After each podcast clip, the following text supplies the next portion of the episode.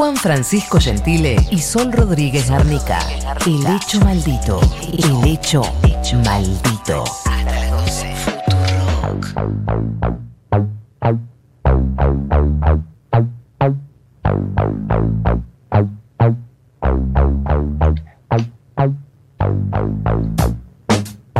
Muy bien, 10 de 11 de la mañana, 7 minutos en toda la República Argentina, tenemos 12 grados.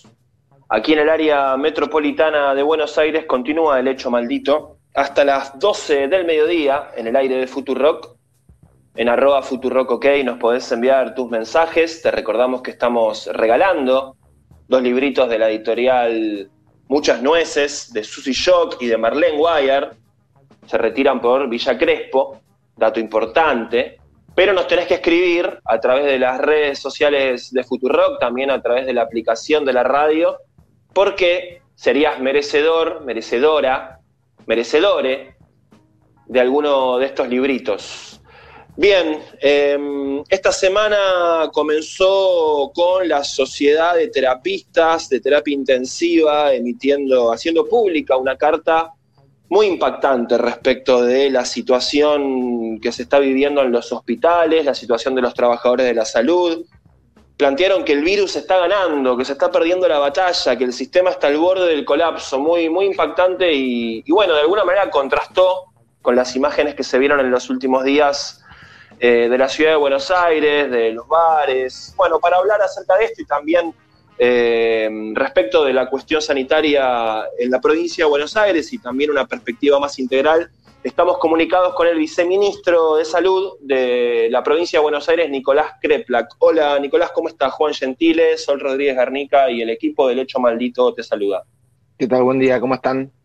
Bien, muy bien. Bueno, gracias eh, por poder conectarte y charlar con, nosotros estos minutos. Bueno, en principio preguntarte esto, ¿no? Eh, ayer vos hacías público también la muerte de eh, Carlos Amarilla, Víctor Galván. Estamos viendo todos los días situaciones muy duras entre los trabajadores de salud. Em, ¿Cuál es la situación hoy en los hospitales de la provincia de Buenos Aires? Que además vos sos un médico formado en, hospitales, conoces eh, ese ámbito. Contanos un poco. Bueno, la, verdad que Argentina tiene un proceso de una enfermedad muy larga, muy con muchos casos. Em, que han tenido su, bueno, hemos tenido lo positivo de poder establecer y crecer mucho el sistema de salud, eh, formar, formar gente, contratar más gente, equiparlo, hacer obra física. Se, hizo muchas, se hicieron muchísimas cosas que permiten que hoy tengamos un sistema mucho más extendido, pero hay muchísimos casos. Y hay muchos casos hace mucho tiempo. La semana pasada tuvimos eh, nuevamente un récord, es decir, sigue subiendo. Ahora, además de estar en el AMBA, como venía hace mucho tiempo, se traslada para el interior, lo cual empieza a complicar porque son sistemas más chicos eh, y las distancias en Argentina son muy grandes como para poder compensar con otras partes del sistema. Es decir, esto sigue eh, y la sensación eh, de que sigue, sigue en un ascenso y, que hay un grupo de la sociedad comunicacional, político, que pretende pensar que ya pasó, como yo no sé si sí, porque efectivamente creen que es mejor como sociedad eh, tirar por la ventana a un grupo de la sociedad, o si es porque es un mecanismo de negación, se cansaron y dijeron, bueno, ya pasó. Pero me parece que hay una disociación entre ambas cosas que desde el punto de vista de los médicos y de los hospitales es muy complicado, es muy difícil estar laburando más no poder en una guardia, una terapia intensiva, mirar por la ventana o salir afuera un segundito y ver a la gente afuera como si no pasara nada, porque ahí eh, se pierde mucho, la, se pierde la energía, la fuerza como para poder seguir peleando. Em, hablamos hace dos meses en este programa con vos, en los primeros días de los primeros días de julio. Eh, en ese momento vos nos dijiste, estábamos, una de las preguntas que te hicimos era si em, se, hablaba de si se iba a desdoblar la estrategia entre la provincia y la ciudad. Em, hasta ese momento todavía las decisiones se tomaban en conjunto. Eh, vimos en estas últimas semanas que el gobierno de la ciudad eh, tomó determinaciones despegándose de, la estrategia que están adoptando ustedes en la provincia de Buenos Aires. Em, ¿qué, pensás de esto? Eh, ¿Qué se puede esperar? Em, vemos al ministro de, Salud de la ciudad todas las mañanas haciendo una conferencia donde plantea que hay una meseta, que la situación está controlada y lógicamente eso tiene un impacto en la provincia de Buenos Aires. Sin duda, nosotros siempre decimos, todos lo decimos esto, me refiero a lo de la provincia, a la ciudad, todos decimos lo mismo. El AMBA es una, es una unidad funcional, económica, cultural, epidemiológica, sanitaria. Eh, separarla es artificial, separarla es eh, genera que en el fondo no se puede separar del todo. Creo que ustedes estaban recién diciendo unos mensajes donde hablan de bares abiertos en la provincia eh, y por supuesto no están autorizados pero, pero bueno, es una unidad y pasan ese tipo de cosas en todos lados. Entonces, eh, se viene trabajando muy bien, en el noventa y pico por ciento de las cosas nos ponemos de acuerdo, hay un porcentaje en el que no, ya había pasado antes con respecto a las salidas recreativas y los runners, ahora sale, sale de vuelta con esto. Eh, es una pequeña diferencia eh, que puede tener mucho impacto en lo epidemiológico, yo creo que las imágenes que vimos eh, hablan de, falta de distanciamiento, falta de medidas de, cuidado. Y hay una cosa que no podemos soslayar, que hay que tenerla muy presente. En Argentina, como está pasando ahora en el rebrote de Europa, la mayor parte de los contagiados son jóvenes, entre 20 y 50 años. Son pero la enorme mayoría de los contagiados. Ahora, los fallecidos tienen entre 55 y 80 años. Es como si fuera una cuestión generacional. Los de la generación eh, nuestra, Juan, eh, salen, se cuidan poco, si bien hay fallecidos jóvenes, eh, la mayor parte que fallecen son la, edad de nuestros padres. Y me parece que también hay una cuestión para analizar más de fondo, más allá del datito de cada día de la, epidemia o de la, de grieta política, tiene que ver con la, solidaridad y qué, estructura social tenemos eh, que hacemos que los más jóvenes, eh, sin cuidado, porque se cansaron de estar esperando, pongan en riesgo a los que más se cuidan, porque los adultos mayores se están cuidando mucho. Se enferman poco porque salen poco, porque están preocupados, pero los enferman sus familiares, sus eh, personas de confianza, quienes no se están cuidando. Eh, es importante también eh, escucharte respecto de esto, porque normalmente en los análisis se plantea que las autoridades sanitarias de la provincia de Buenos Aires son las duras, ¿no? Las que no tienen empatía con la gente que está cansada y que, y que necesita salir. Ustedes tienen también una mirada respecto de que es lógico, si se quiere, que mucha gente pretenda tener algún tipo de esparcimiento, algún tipo de salida, eh, respirar, sentir el sol en la cara. Digo, eh, parece una obviedad lo que te estoy diciendo, pero uno cuando prende la televisión, eh, Goyan y vos son básicamente Stalin y, Larreta y Quirós son los amigos de la gente. Bueno, hay, un mensaje siempre muy adjetivado y y lleno de, protecciones y ataques que hacen ciertas líneas de los medios de comunicación. Pero más allá de eso, que es una, cosa que nosotros sabemos, nuestro trabajo tiene que ver con tratar de, hacer que la, gente viva mejor y garantizar justicia social, más allá de las manipulaciones mediáticas que puedan haber. Eh, así que, por supuesto que todos entendemos y, todos sentimos además la necesidad de encontrarnos con nuestros seres queridos, etcétera, etcétera, pero también hay que priorizar. Estamos ante una enfermedad que es muy grave, que hacerse el desentendido, el que ya pasó, el decir estamos en un buen momento con miles de casos por día. Esto quiero decirlo muy claro, miles de casos por día son cerca de un 3% de fallecidos de estos, así que son 200 y pico, 300 fallecidos por día, cada día. Estos tres días son mil, digamos, si no nos hacemos cargo, tenemos 10.000 fallecidos en el país, más allá de que el sistema de salud no colapse, porque lo hicimos crecer mucho, y cuando colapsa, esa letalidad se va a 6, 7, o sea, por suerte no logramos evitar que se colapse eh, pero son muchos fallecidos. Me parece que no tenemos como, que nosotros no somos un pueblo que descarta parte de su población, que descarta a nuestros adultos mayores, a las personas con enfermedades crónicas o a muchos otros, especialmente, por ejemplo, trabajadores de la salud, que muchos se enferman y fallecen. Yo creo que como sociedad tenemos una mirada sobre la vida, que somos un pueblo que habitualmente eh, respeta y cuida la vida y que tenemos que, que, ponerlo por delante, porque hay veces que un porcentaje muy chiquitito de la población eh, muy eh, céntrica, urbana, eh, se, impone en su agenda por sobre una agenda que el resto de la sociedad tiene. Y esto tiene impactos muy grandes, porque la verdad que este país, con la centralidad que tiene en, la ciudad de Buenos Aires y en el Gran Buenos Aires, esto es lo que sucede acá se ve en todos lados. En todo el interior, que está con situaciones muy complejas de, colapso inminente del sistema de salud, también ve cómo salen a tomar cervecita. Me parece que tenemos que ver de un mensaje más solidario, por supuesto que se entiende que todo el mundo tiene ganas, pero también hay que entender que si no bajamos los casos primero, seguir haciendo medidas de apertura que puedan poner en riesgo la salud de todos no, no es coherente y, además en el fondo va a llevar a una situación peor. Así que mejor ser maduros y al menos tenemos la responsabilidad política de decir las cosas. Uno puede entender eh, una persona que desde su fuero íntimo eh, no quiere bancarlo y está en desacuerdo. Ahora, los que somos responsables de, de, conducir estructuras del Estado no podemos manejarnos por esas sensaciones, podemos manejarnos con responsabilidad. Nicolás, ¿cómo estás? Muy buenos días. Soy Rodríguez Garnica, te saluda. ¿Qué tal, Son?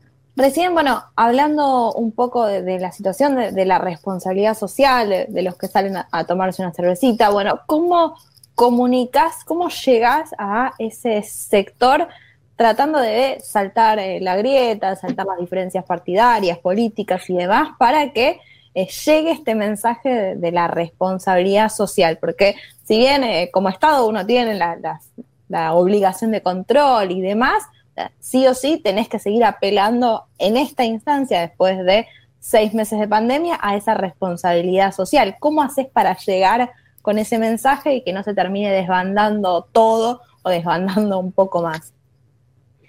Una pregunta complejísima. Eh, yo creo que desde el momento cero, al menos yo y nosotros, despolitizamos todo lo posible eh, esta pandemia. En la provincia tenemos muchísimos distritos que intendentes son eh, de la oposición, son de Cambiemos, con quienes trabajamos todo el tiempo, los recursos fueron totalmente equitativos para todos, esto lo hemos despolitizado todo el tiempo nosotros. Incluso creo que también autoridades de la ciudad han intentado despolitizar esta discusión lo máximo posible. ¿Cómo llegamos a la población que no se quiere, que, siente que, no se tiene que cuidar? O bueno, yo creo que hay que primero, como nosotros, transmitir información responsable, hacerla eh, eh, basada en ciencia, en conocimiento, en datos, pero a veces no alcanza porque los medios a veces piensan que es una grieta política la diferencia de, la perspectiva entre, una, entre cómo, cómo manejar el sistema de salud.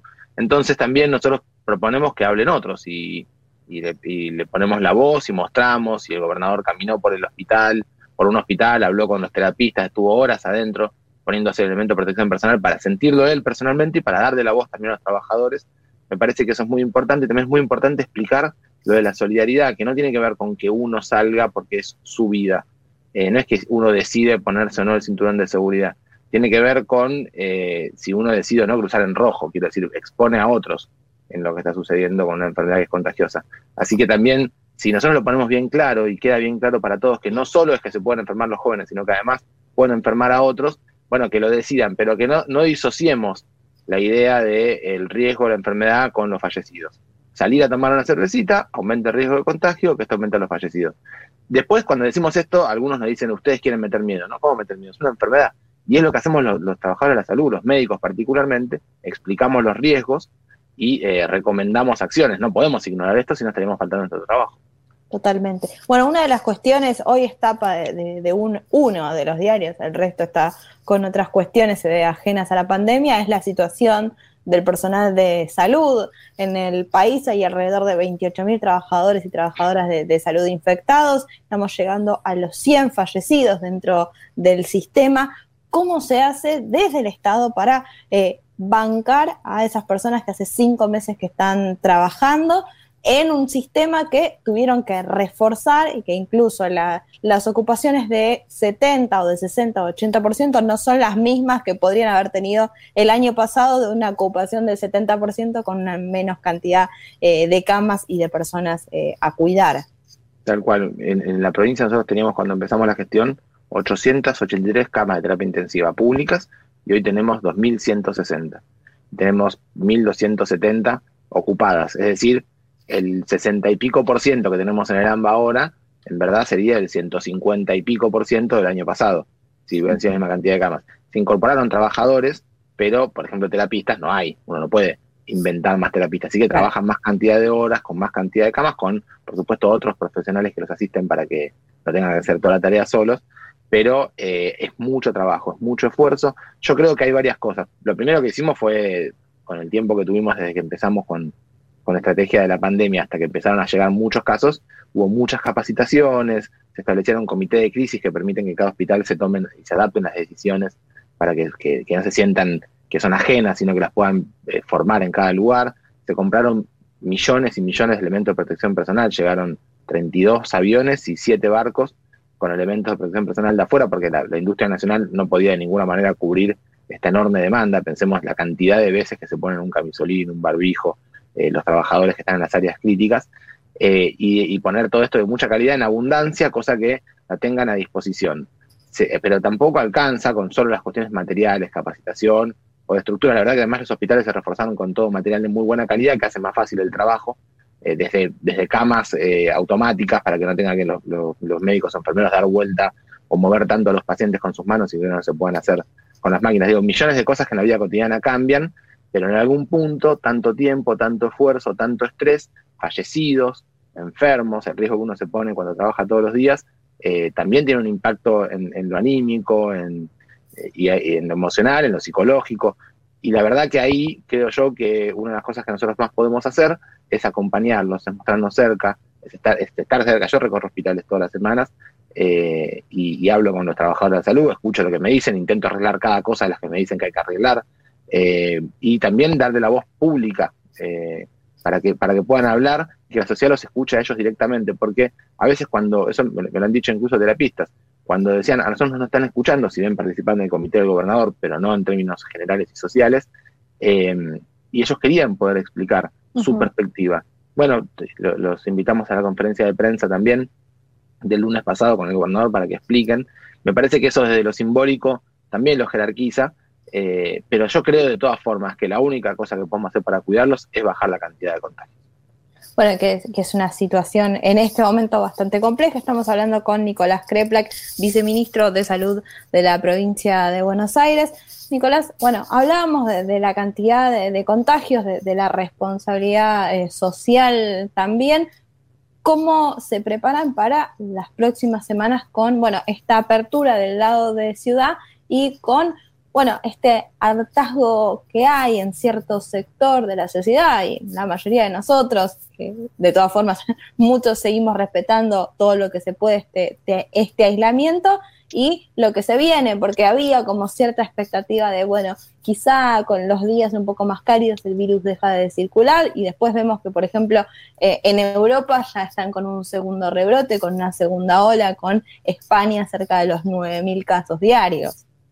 Sí, no, la verdad que es, una pandemia, como todas las pandemias que hemos tenido, eh, han sido eh, procesos complejos en la sociedad, muchas veces con enormes de cantidades de fallecidos. Yo creo que esta vez la tecnología nos puede dar, eh, puede ser distinta a la intervención de tecnología.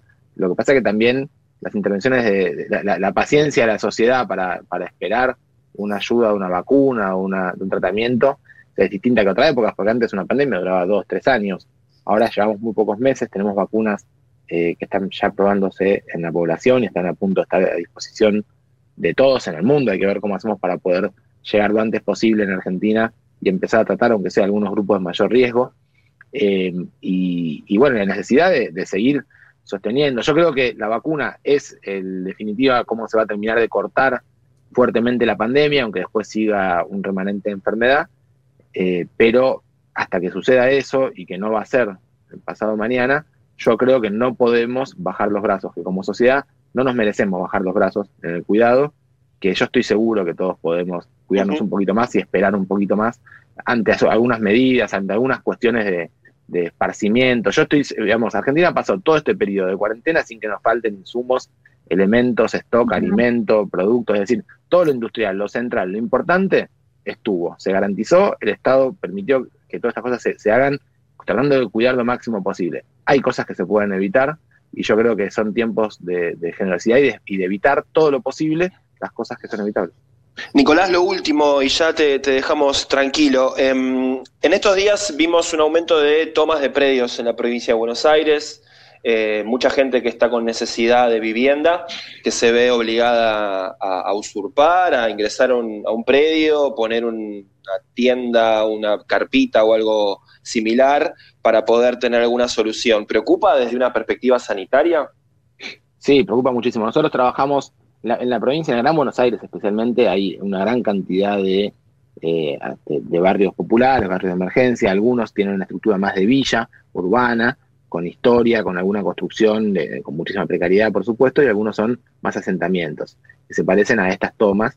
Eh, las mm. tomas son una situación incluso mucho más precaria porque es eh, con más violencia, eh, más, más repentino, muchas veces se, está en un entorno más de una ilegalidad que, que los asentamientos que tienen algo más de, de las cosas establecidas. Hicimos un trabajo muy, muy grande que seguimos haciendo todos los días, recorriendo estos barrios. Hemos visto millones de personas en sus domicilios, a ver cómo están. Tratamos el tema del coronavirus, pero también es una puerta de entrada al Estado. Cuando nos acercamos nosotros intentamos garantizar que llegue la IFE, que lleguen, eh, si hay discapacitado, que lleguen las cosas que necesitan, bueno, cada una de las personas. El Estado caminando los barrios es también nuestro modelo de atención, es lo que nosotros entendemos de la atención primaria de la salud, que no es un centro de salud, sino eh, nosotros acercándonos a la sociedad. Venimos trabajando muchísimo, millones de personas hemos visto, es un esfuerzo enorme. Eh, creo que esa es la razón por la cual el conurbano no ha explotado. Cuando, todos, cuando empezó esta enfermedad dijimos, bueno, ¿cómo hacemos ante tantos millones de personas que viven en estas condiciones en, nuestro país?